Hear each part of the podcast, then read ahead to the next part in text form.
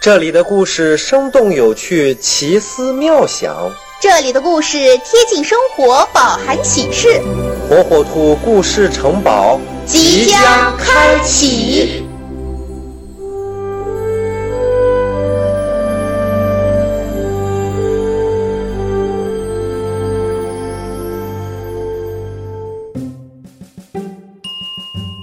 小朋友们，大家好，欢迎收听火火兔讲故事。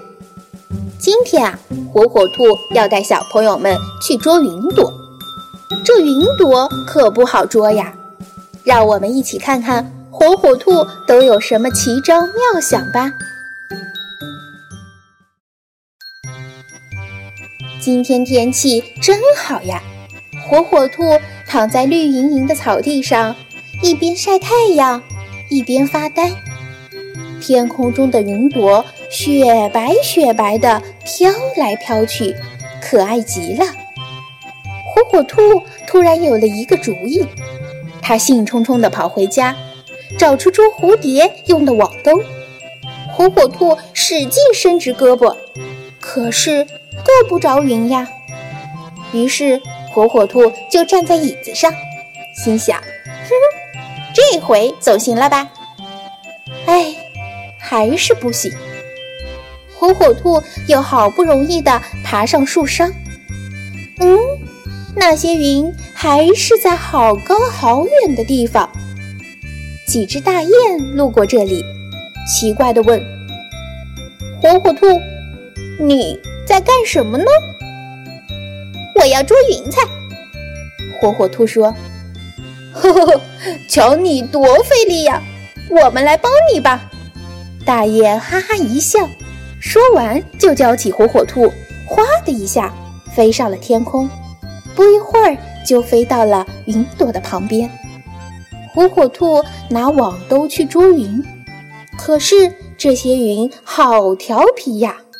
火火兔的网兜刚一碰到它们，它们就躲开了。怎么办？火火兔摸摸脑袋。对了。他拿出一罐蜂蜜，大伙儿都喜欢蜂蜜，云朵也肯定很喜欢。